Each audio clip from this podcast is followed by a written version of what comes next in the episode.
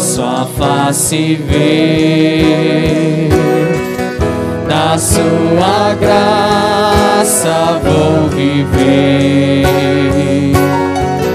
Em cada crise sem falhar,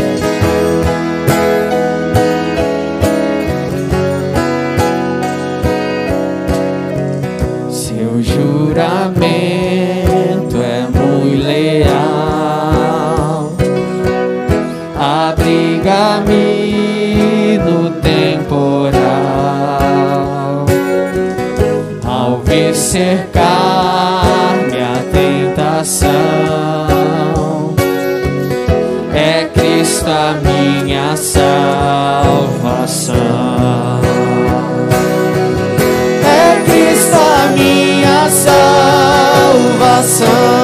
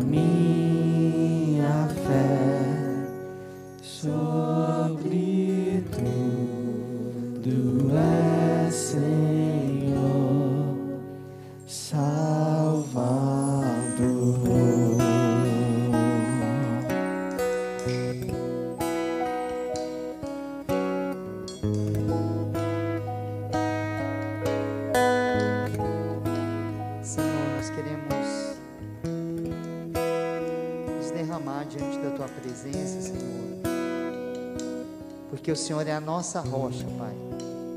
Ainda que todas as circunstâncias digam não, ainda que, como diz a tua palavra, a figueira não floresça, Senhor, não haja fruto na videira. Todavia nós nos alegramos no Senhor, nós confiamos em Ti, Senhor. Que ainda que as soluções, Senhor, que nós achamos que deveriam ocorrer não ocorrem. Que a nossa fé esteja firmada em Ti, o Deus dos impossíveis, o Deus que abre o mar vermelho, faz as pessoas passarem em terra seca, Senhor. Esse é o Deus que nós servimos, Pai. Que o Senhor traga, o Teu Espírito Santo traga a lembrança, aquilo que nos dá esperança, Senhor nós possamos aprofundar o nosso conhecimento em Ti, Senhor, para que nesses momentos a nossa fé não seja abalada, mas ela esteja fortalecida em Ti, Senhor. Nós confessamos que somos tão pequenos, tão frágeis, Senhor, mas o Teu poder se aperfeiçoa na nossa fraqueza, Senhor. Que nós busquemos em Ti refúgio, Senhor, nesses momentos, Senhor, na torre, Senhor, alta na tua presença, Senhor. E que o Senhor firme cada vez mais a nossa fé em Ti, Senhor. Receba, Deus, a nossa adoração, o nosso louvor. Em nome de Jesus.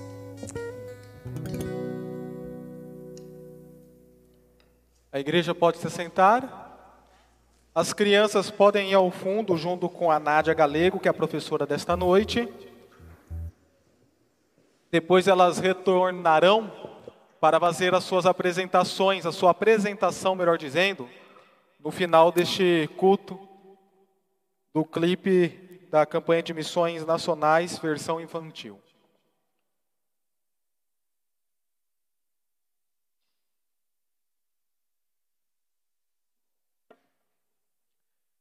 Irmãos, imagine só. Imagine se nesta noite pudesse surgir aqui dois personagens bíblicos para compartilhar a história deles com você. Esses dois personagens bíblicos, os quais eu digo, é Abel e Enoque. Como será que eles compartilhariam as suas histórias? Vamos imaginar Abel, por exemplo.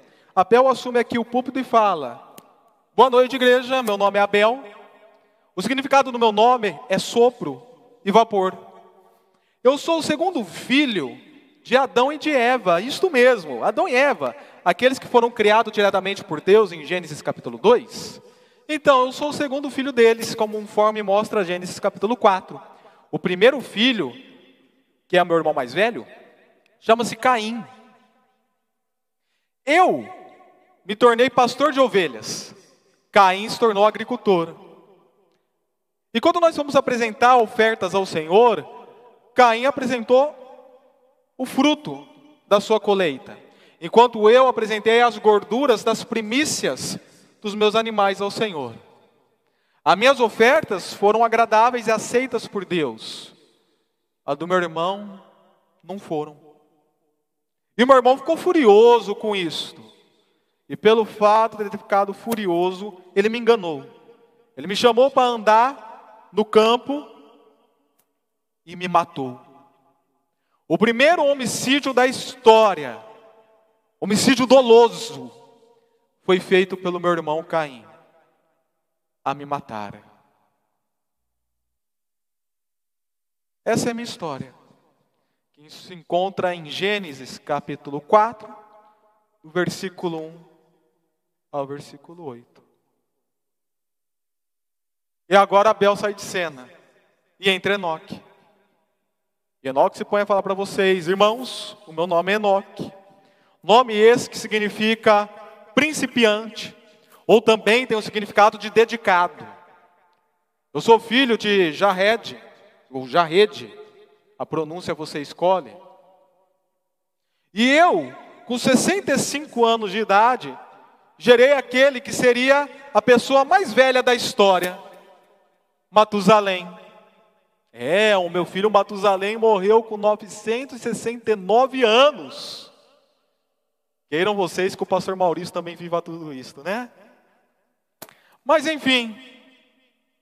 E a partir de então eu comecei a andar diretamente com Deus, lado a lado, junto com Deus. E fiquei 300 anos andando com Deus. Os meus dias, os meus anos contados nesta terra são de 365 anos anos. E de repente, eu já não estava mais aqui. Fui arrebatado. Não conhecia a morte. Fui diretamente levado aos céus. Eu fiz questão de contar a história desses dois, e do segundo, esqueci de citar a referência, está em Gênesis capítulo 5, versículo 18 ao versículo 24. Eu fiz questão de citar a história desses dois, porque é justamente sobre esses dois personagens bíblicos que o autor de Hebreus vai estar nos falando um pouco mais da fé. Lá em Hebreus capítulo 11, versículo 4 e versículo 5. Eu peço que você abra o seu texto, a sua Bíblia nesse texto, porque daqui a pouco nós começaremos a exposição dele. Semana passada, nós pregamos e entendemos o versículo 1, 2 e 3 do capítulo 11 e o versículo 6. Nós entramos na parte do livro que fala sobre a superioridade da fé. Hebreus quer tratar da superioridade do que veio em Cristo Jesus, da nova aliança da pessoa de Jesus Cristo em relação a todo o Antigo Testamento. E quer nos mostrar que tudo o que ocorreu no Antigo Testamento serviu para chegar a Cristo, ou aprontar para Cristo, ou ensinar sobre Cristo. A finalidade sempre era Cristo, a fé em Cristo e a nova aliança. Então, por isso que ele faz questão de mostrar isso no decorrer do seu livro, e mostrando sempre a superioridade do que agora da, daquilo que agora nós vivemos no novo concerto em relação àquilo que já passou. E ele põe, portanto, no capítulo 11, entrar na quarta parte do livro que vai tratar da superioridade da fé, na quinta parte. E nós aprendemos nisto que a fé é a certeza daquilo que esperamos e a prova das coisas que não vemos, e que os antigos, eles viveram e tiveram boa reputação pela fé. E por esta mesma fé é que nós compreendemos a verdade da criação de Deus e também é necessário tê-la para nós agradarmos a Deus, cremos na existência de Deus e na recompensa daquele que o busca. Então nós afirmamos que para a nossa história, para a nossa carreira cristã, para o nosso cristianismo, nós não podemos duvidar, não podemos oscilar, não podemos hesitar, porque tudo isso é o contrário da fé. Pois a fé é confiar, é ter um coração com expectação, é ter uma convicção sem verificação, pois foi nela que os antigos receberam boa reputação, e é nela que nós compreendemos a história veraz da criação. E a partir de então, portanto, o nosso desafio dado foi nos aplicarmos para Deus agradar no constante confiar sem duvidar, porque para dele se aproximar, em sua existência devemos acreditar e a sua recompensa a todos que o buscaram. Esta foi a ideia geral da pregação passada. E uma vez que nós entendemos de fato o que é fé, agora nós começaremos a ver o que a fé, a fé produz, ou que através dela nós podemos realizar, fazer e até mesmo conquistar a partir das narrativas desses personagens do Antigo Testamento, já que os hebreus que estavam predispostos a voltar à prática judaica, eles precisam entender que tudo que aqueles personagens que faz parte da história deles, tudo que faz, tudo que é narrado serve justamente para apontar para a fé, para a aliança em Cristo Jesus e a pessoa de Cristo Jesus. E isso ele vai fazer começando a citar Abel e depois Enoque.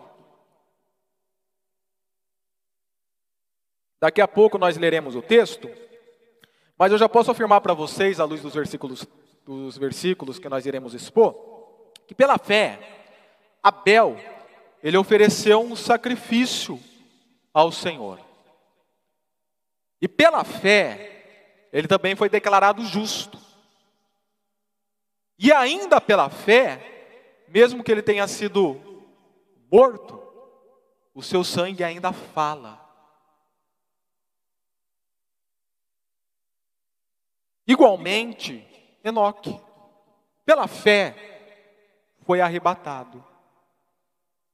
Através da fé foi arrebatado. E o motivo foi do testemunho, do bom testemunho que ele recebeu, que ele tinha agradado a Deus. Ou Deus tinha tido um grande prazer ao olhar a vida de Enoque. Então nós olhamos tanto para Abel quanto para Enoque, e nós olhamos para esses personagens bíblicos, e somos ministrados com alguns valores para a nossa história. Nós não olhamos para os personagens bíblicos simplesmente a nível conteudístico, só informativo, só por abstração de conhecimento. Não. Existem valores na história deles que são ministráveis às nossas vidas, através da confiança, através do verdadeiro crer, através da fé. Desta forma, nós afirmamos de que para a nossa história, através da fé, há valores. Necessariamente eu pontuo cinco valores à luz do versículo 4 e do versículo 5 que nós iremos ler. Cinco valores. E para cada valor eu vou dizer, para a nossa história, através da fé, há o valor tal. Vamos começar com o primeiro valor, que é o valor do ofertar. Para a nossa história, através da fé, há o valor do ofertar. E você vai repetir comigo toda vez que eu dizer essa frase. Inclusive agora. Eu vou falar, você vai repetir. Vamos lá? Para a nossa história, através da fé, há o valor do ofertar. A parte A do versículo 4 diz, agora podem ler comigo: pela fé, ou através da fé, por intermédio da fé, tendo a fé como instrumentalidade para tanto, Abel ofereceu a Deus um sacrifício superior ao de Caim. Ele trouxe, conforme eu já disse na introdução, eu não, ele, né? Ele trouxe as gorduras das primícias dos animais como oferta ao Senhor. Isto ele não fez por ser boas obras, isto ele fez através da fé. Alguns intérpretes bíblicos vão nos dizer e afirmar que Abel já fez isso, já teve essa prática como um apontamento para a história de Cristo Jesus. A revelação que já tinha sido dada, a promessa que tinha sido dada em Gênesis 3,15, daquele que pisaria na cabeça da serpente, que é Cristo Jesus e que foi simbolicamente retratado no versículo 21, do capítulo 3 também, quando Adão e Eva são cobertos pela pele de um animal. Isto já revelava a obra de Cristo Jesus. E quando Abel, ele oferece as suas ofertas de animais pela fé, ele faz de tal maneira que isto já aponta a Cristo Jesus. Conforme João Batista disse em João 1, Eis o Cordeiro de Deus que tira o pecado do mundo. Cordeiro este que antes da fundação do mundo foi imolado para que pudesse os seus pecados, os meus pecados serem cobertos e perdoados. Então é pela fé que assim Abel fez, este ofertar. E o ofertar, quando nós falamos ofertar, a primeira conotação que passa em nossa mente é de dinheiro. Ah, é dar dinheiro para missões, é dar o dízimo para a igreja. E não. O ofertar para a mentalidade, tanto judaica quanto cristã, é você realmente prestar um culto e uma adoração ao Senhor. Pela fé. Quando Jesus fala, se você for ofertar e no meio do caminho lembrar que o seu irmão tem alguma coisa contra ti, pare, volte, se reconcilie com ele e depois entregue sua oferta. Jesus não está falando quando você for entregar o seu dízimo, mas quando você for prestar culto ao Senhor, quando você for adorar o Senhor, quando você for buscar o Senhor, se reconcilie com o seu irmão e depois volte. Então, o ofertar é uma adoração, e uma adoração que tem uma finalidade de glorificar a Deus e centralizar a Cristo Jesus. Este é o ofertar que nós somos chamados para exercer através da fé. Os ritos religiosos, eles são vazios sem a fé em Cristo Jesus.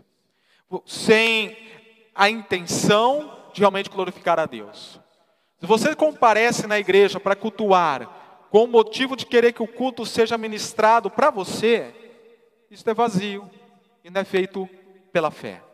Nós até falamos isso nesta manhã na, na igreja. Quando nós vemos algumas pessoas, amigos, familiares, cumprindo promessas, e promessas vazias, como subir a escada, ajoelhar no milho e coisa semelhante, e, e, e a pé daqui até Aparecida do Norte, ou até Tambaú, que é mais perto. Quando as pessoas fazem isto, elas falam que fazem isto pela fé, mas não é a fé no sentido estrito das Escrituras. É a fé no sentido sociológico, do sentimento religioso que há nas pessoas. Mas não a fé realmente que aponta para Cristo. O adora, a atitude de adoração, a atitude de culto e de entrega ao Senhor, sem reservas. De tal maneira que olhe para Cristo. Como foi que nós acabamos de cantar. Em nada ponho a minha fé se não for na graça do Senhor. Cristo é a rocha que firme está a minha fé. Sobretudo, tu és Senhor, Salvador, Jesus Cristo, que é a única esperança, o único motivo de nós depositarmos de fato a nossa fé, muito mais do que um sentimento religioso ou de uma fé cega, ou da fé pela fé ou a fé na fé. Muitas pessoas que são assim, elas têm fé na fé.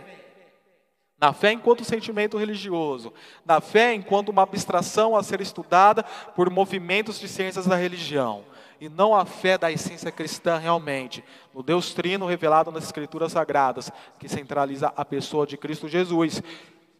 Conforme o próprio autor de Hebreus fala lá no capítulo 12, versículo 2: Tendo os olhos fitos em Jesus, autor e consumador da nossa fé. É este valor do ofertar pela fé a qual você é chamado a fazer. Um verdadeiro culto ao Senhor, uma verdadeira adoração ao Senhor, tanto comunitária, quando você está aqui junto com a igreja para tanto, como com a sua vida, porque a sua vida deve ser um culto a Deus. E já dizem aqueles: se sua vida não é um culto, o seu culto não tem vida. Se sua vida não é uma, uma adoração, um sacrifício vivo, agradável e santo ao Senhor, conforme Paulo fala em Romanos capítulo 12, se sua vida não é daquela dedicação de santidade, de adoração, de, de amor pela face do Senhor, no dia após dia, de querer ser igual a Cristo, ter a estatura do varão perfeito que é Cristo Jesus, ser semelhante a Cristo Jesus, se assim a sua vida não é, quando você se reúne como igreja para cultuar, este culto não vai ter vida. Então, tanto aqui no culto comunitário, como no dia após dia, momento após momento, nós somos chamados para viver a essência da adoração, a adoração como estilo de vida, pela fé, numa real entrega e oferta ao Senhor. Aí a nossa história tem valor. O segundo valor que nós podemos olhar no texto bíblico é o valor do justificar. Vamos lá? Para a nossa história. Vocês estão acordados? Fazer que nem o pastor Silas Campos, né? Vamos de novo. Para a nossa história. Através da fé. Ao valor do justificar. Continua o texto bíblico. Só uma coisa para se notar, que eu esqueci. O sacrifício de Abel ele foi superior ao de Caim devido à fé. Não devido somente ao que foi ofertado, também, mas devido à fé naquilo que estava sendo ofertado para que apontava. É por isso, então, e aí nós vamos entrar no, ponto 2, o ponto 1 um e o ponto 2 tem ligação. É por isso, então, que em 1 João, capítulo 3, versículo 12, fala que Caim era filho do maligno, e suas obras foram declaradas más, enquanto a do seu irmão Abel foram declarados, declaradas boas. Aí continua. Pela fé, ele foi reconhecido como justo. Ao meio da revista corrigida, se alguém tiver, eu peço que me fale para eu pedir para você ler. Ela deixa entender que Abel foi declarado justo pelo fato de ter dado a oferta, ou o tipo de oferta. E não, não foi a obra que Caim ofereceu, ao, que Abel ofereceu, a oferta que Abel ofereceu, que o tornou justo. Foi a fé. Pois conforme nos ensina Romanos, capítulo 1, versículo 17, porque o evangelho é revelada a justiça de Deus, uma justiça que do princípio ao fim é pela fé. Como está escrito, o justo viverá pela fé.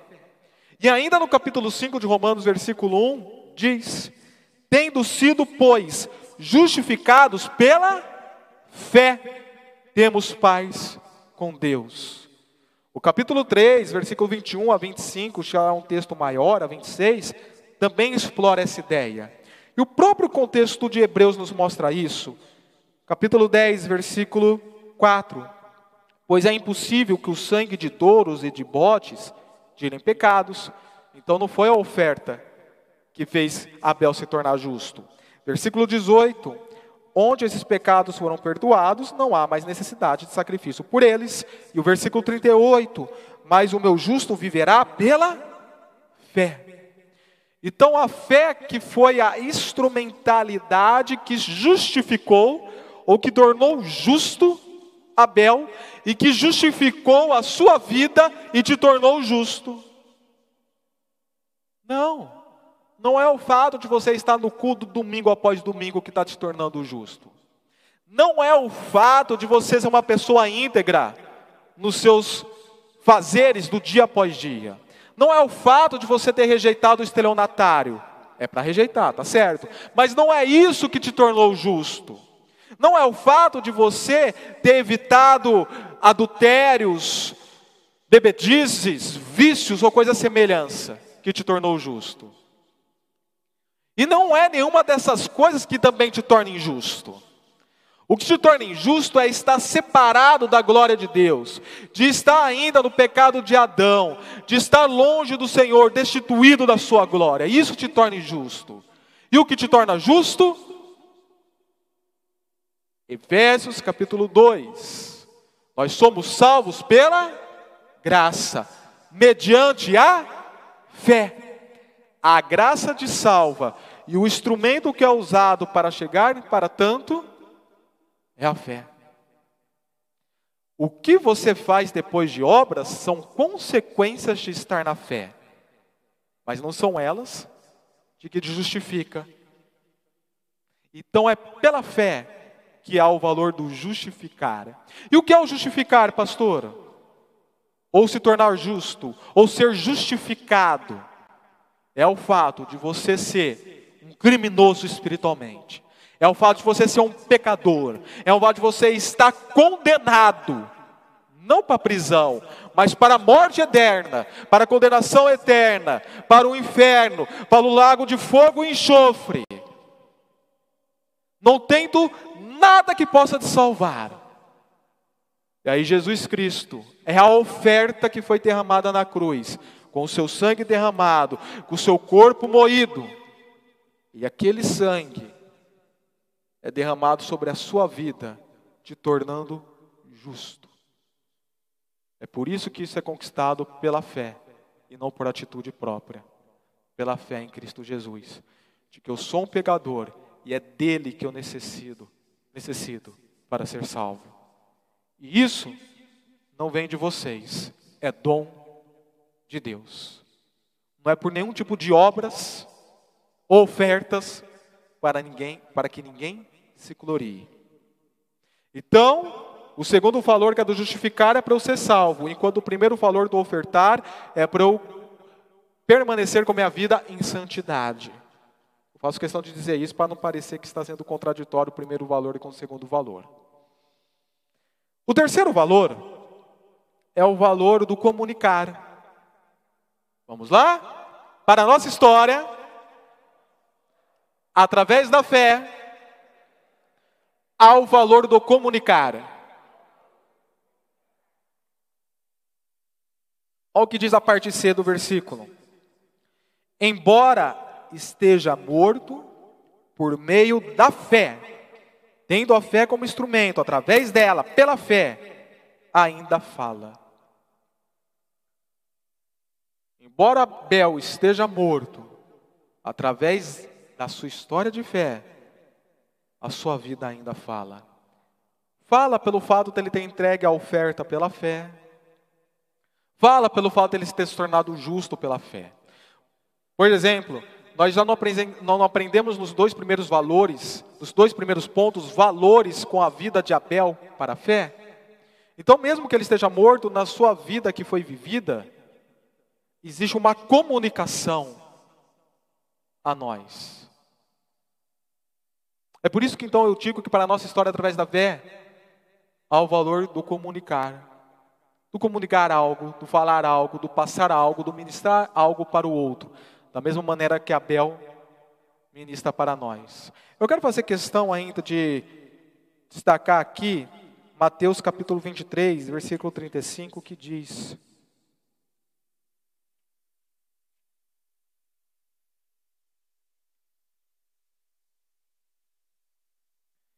E assim sobre vocês recairá todo o sangue justo derramado na terra. Desde o sangue do justo Abel, derramado por Caim, vai ser recaído sobre os ímpios, até o sangue de Zacarias, filho de Baraquias, a quem vocês assassinaram entre o santuário e o altar.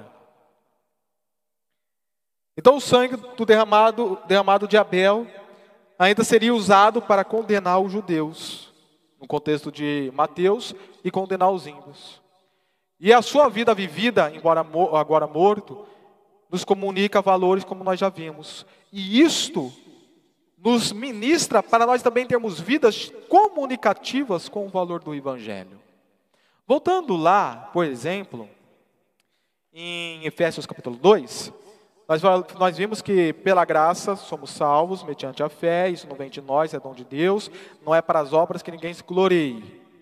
As quais, veja bem, nós não estamos desvalorizando as obras. As obras têm o seu valor não para salvar, mas para autenticar ou mostrar ao mundo a salvação que há em nós. As quais fomos feitos ou nos tornamos criaturas antes da fundação do mundo para que vivêssemos nela, nelas.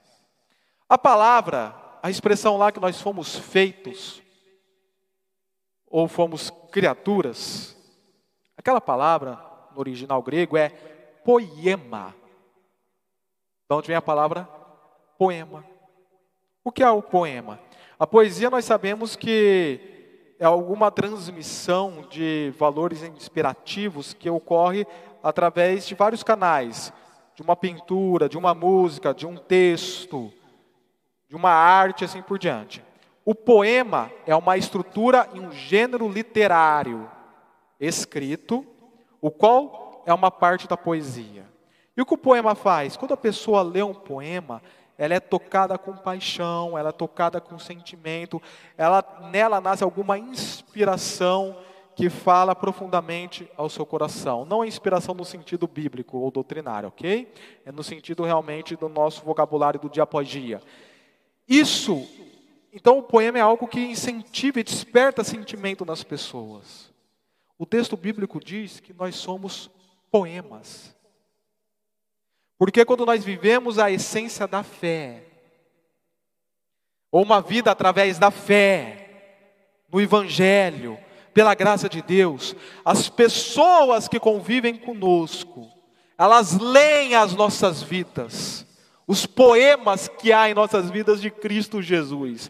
Nós nos tornamos o bom perfume de Cristo para essas vidas.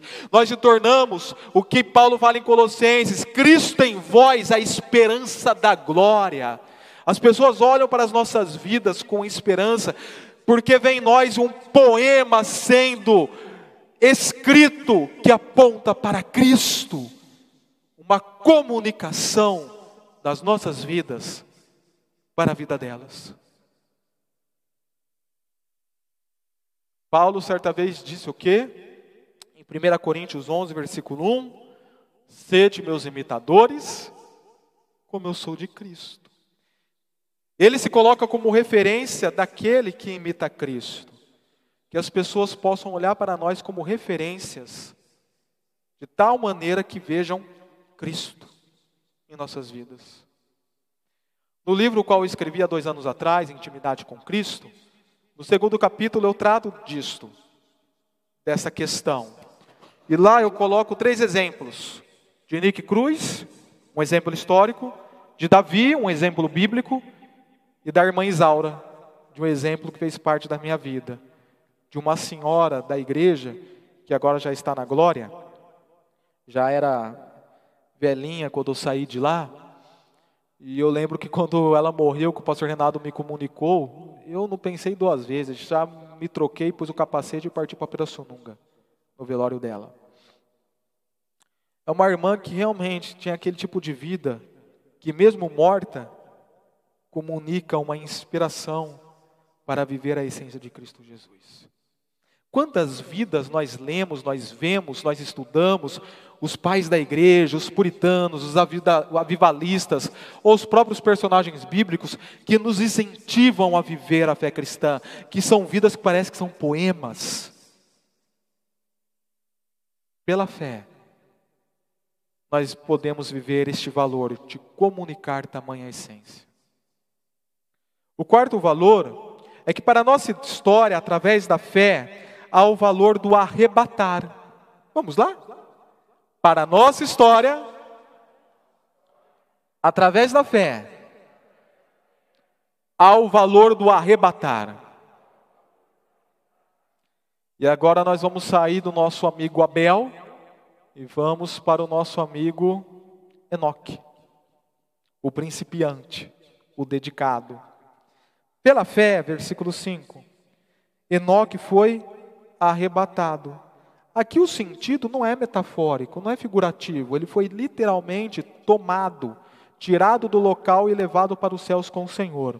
Somente Enoque e Elias tiveram essas experiências do arrebatamento. Jesus Cristo, depois que morreu, ressuscitou, foi assento aos céus. Mas sem experimentar a morte, tão somente Enoque e Elias. Cada um pela uma particularidade. E depois nós vamos ver a particularidade de Enoque pelo fato de ele ter sido arrebatado sem ter experimentado a morte. E isto é um valor ministrativo para as nossas vidas também e para as nossas histórias, porque existe, através da fé, a promessa do arrebatamento dos santos em Cristo Jesus. Vocês lembram que eu falei que a fé, semana passada, a fé é um coração em expectação. É você ter uma convicção, uma essência em algo que ainda não aconteceu e que vai acontecer futuramente. É você crer no prometido, ainda não tem, mesmo que ele ainda não foi concedido. O arrebatamento ainda não foi concedido a nós. Porém, pela fé, nós cremos nesta promessa do arrebatamento. Mateus capítulo 24 nos diz que quando Jesus Cristo voltar, ele mandará os seus anjos para recolher os seus eleitos dos quatro cantos da terra, aqueles que estão vivos e são de Cristo Jesus. E os que estão mortos? 1 Tessalonicenses capítulo 4, os que estão mortos serão ressuscitados, ressuscitados. E depois de serem ressurretos, que ocorrerá com eles? Serão levados aos céus. Isso também é um arrebatamento. E depois nós que estamos vivos e estamos no Senhor, seremos arrebatados com Ele nos céus. E Paulo continua dizendo: consolem-se uns aos outros com estas palavras.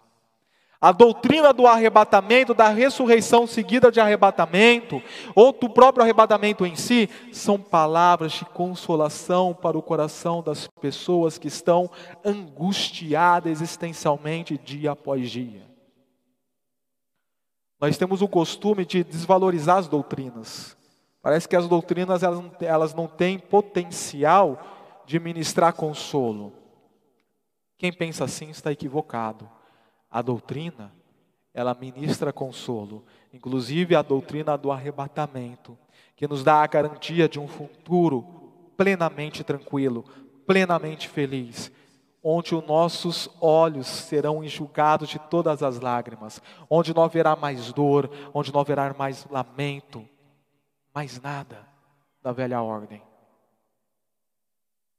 Isto começa a ter valor agora e é e será consumado no futuro. Nós podemos crer em algo que há esperança, que vai muito além do ser para a morte. O, a filosofia existencialista do capítulo 20, do, do século 20, ai, capítulo 20 seria a Bíblia, né? Do século 20, ela tentou achar uma resposta para as angústias existenciais das pessoas, porém nunca conseguiu tirar essa angústia, pelo contrário, nós vivemos ainda dias profundamente angustiantes, inclusive mais do que foi no passado. Vocês já perceberam? Nós vivemos a, a era do existencialismo. Devido às filosofias existencialistas, começando com Kierkegaard, embora esse fosse cristão, indo a Nietzsche, a Heidegger, a Sartre, e no meio de tudo isso nós vai nascendo a, a psicologia, que é para ser algo mais ministrativo à alma das pessoas, vai nascer a potencialidade da ciência para trazer mais qualidade de vida para as pessoas, tecnologia, a era da liberdade, onde todos agora têm a liberdade e não é mais oprimido pelo poder da religião. Nós vivemos essa era. Tanto, que tanto foi aguardada pela história.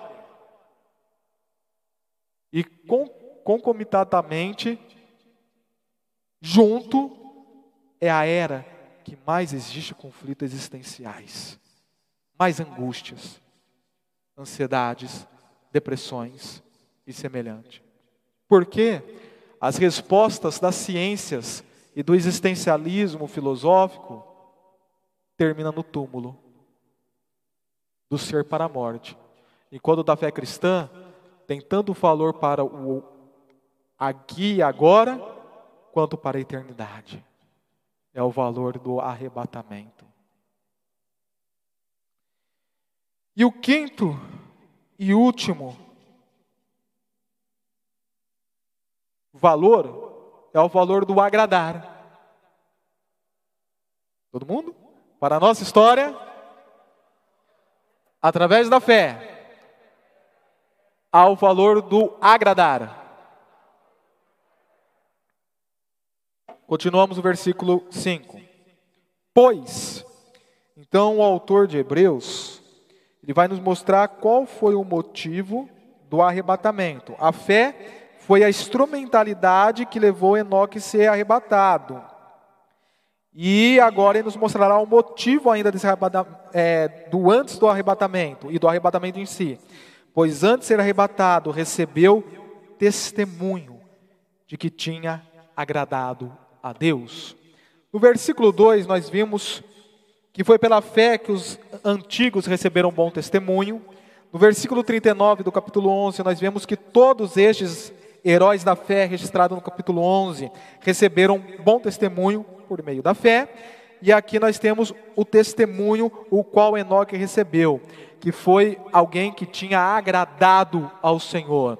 A palavra agradar aqui significa ter prazer em. Deus olhou de forma prazerosa para a vida de Enoque, pela fé que Enoque exerceu e viveu. Ele conseguiu ter o agrado do Senhor. E é bom notar que esse agrado, o qual foi repousado em Enoque, ele não é um agrado devido às boas obras de Enoque, mas é devido à imputação da graça de Deus na vida de Enoque que o levou a exercer a fé para crer em Deus, andar com Deus, e assim Deus ter prazer sobre ele. Do início ao fim, Romanos 1,17, foi pela fé. Deus, Ele ministra o conserto nas nossas vidas e se agrada disso. E eu, eu acho isso tão lindo, porque nós vivemos dias que nós somos tão pressionados para agradar todo mundo e não conseguimos. Então, se você tenta agradar todo mundo o tempo todo, eu tenho certeza que você precisa de algum tipo de ajuda de terapia, porque você deve estar angustiado. porque não tem possibilidade disto. Você é imperfeito. E as pessoas que querem que você fique as agradando são imperfeitas. Então você não vai conseguir fazer algo de bom o tempo todo, e quando você fizer, elas não conseguirão enxergar o tempo todo por causa da imperfeição delas. Eu até brinquei outro dia com a Aisla, mas a tom de brincadeira mesmo. Nós pegamos o copo e falei, vamos brindar? Ela, por qual motivo? Pelos meus defeitos, já que minhas qualidades ninguém lembra. É mais ou menos. Quantos de nós vivemos esse sentimento? Gente, eu faço isso de bom, faço aquilo do outro, aquilo outro, mas na hora que eu erro, é paulada nas minhas costas, é o falar mal. Ninguém fala bem nas minhas conquistas, mas nas minhas pisadas de bola falam mal. E quando isto vem dos nossos pais, dos nossos familiares, quantas pessoas são magoadas porque não conseguiram agradar o pai e a mãe o tempo todo? Ou não é o diploma que queria, ou não era o esporte que queria, ou não era o estilo que queria, e a pessoa é magoada devido a isso. Nós somos extremamente magoados porque não conseguimos agradar o tempo todo a todos. Repito, porque somos imperfeitos e porque aqueles que nós queremos agradar também são imperfeitos e não vão conseguir sempre enxergar o que há de bom em nós. Mas Deus, que é perfeito, Ele ministra salvação na sua vida, Ele ministra graça de dar a instrumentalidade da fé para que com a fé você seja aperfeiçoado, ande com Ele e Ele se sinta agradado pela sua vida. Em Deus você vai se sentir satisfeito, mesmo com a sua vida imperfeita, porque o agrado se dará pela fé. Então, querido, precisamos nos aplicar sim para alinhar o nosso corações com o coração de Deus, para ter uma vida que esteja no ritmo do balbuciar do coração de Deus, ante a face de Deus, a essência do corandeu, da reforma protestante, tudo que eu fizer para agradar a face de Deus. Mas sabendo é que Deus que está efetuando em vocês, tanto o querer quanto o efetuar da sua vontade, para nós o agradarmos e ele achar prazer em nós, pela fé. Esses são os cinco valores da fé para as nossas histórias. Certa vez, conta a história que dois seminaristas estavam conversando na porta da biblioteca do seminário. E um virou para o outro, precisando fazer um trabalho sobre fé. O que é a fé? Um virou para o outro na biblioteca e disse: E aí, cara, o que você me sugere para eu poder pesquisar sobre o tema da fé para fazer o trabalho? Quem você acha que eu devo de ler? Os pais da igreja? Agostinho de Pona? Tomás de Aquino? Os reformadores? Lutero? Calvino? Ou, poder, ou você acha que eu tenho que partir numa perspectiva mais filosófica da religião? ou do cristianismo, é, é, ver lá Hermann Deuber sobre o aspecto pístico da realidade que nós vivemos. O que você acha? O que você acha? E aí o outro seminarista virou para ele e disse: o livro que tem o maior registro sobre fé ainda continua sendo a Bíblia. E isso não é papo de espiritualismo, parece até uma resposta espiritualista, e não é. Até mesmo porque, se você ler Agostinho, se você ler Aquino, se você ler Doiver, eu, por exemplo, leio muito Hermann Doiver, que é um filósofo cristão, eles tratam muito bem realmente do conteúdo da fé. Muito. De um conteúdo mais acadêmico, mais teórico, mais inte intelectualizado, realmente. Mas ainda está aquém do que a Bíblia define o que de fato é ter fé. Eles só tentam filosofar em cima do texto bíblico.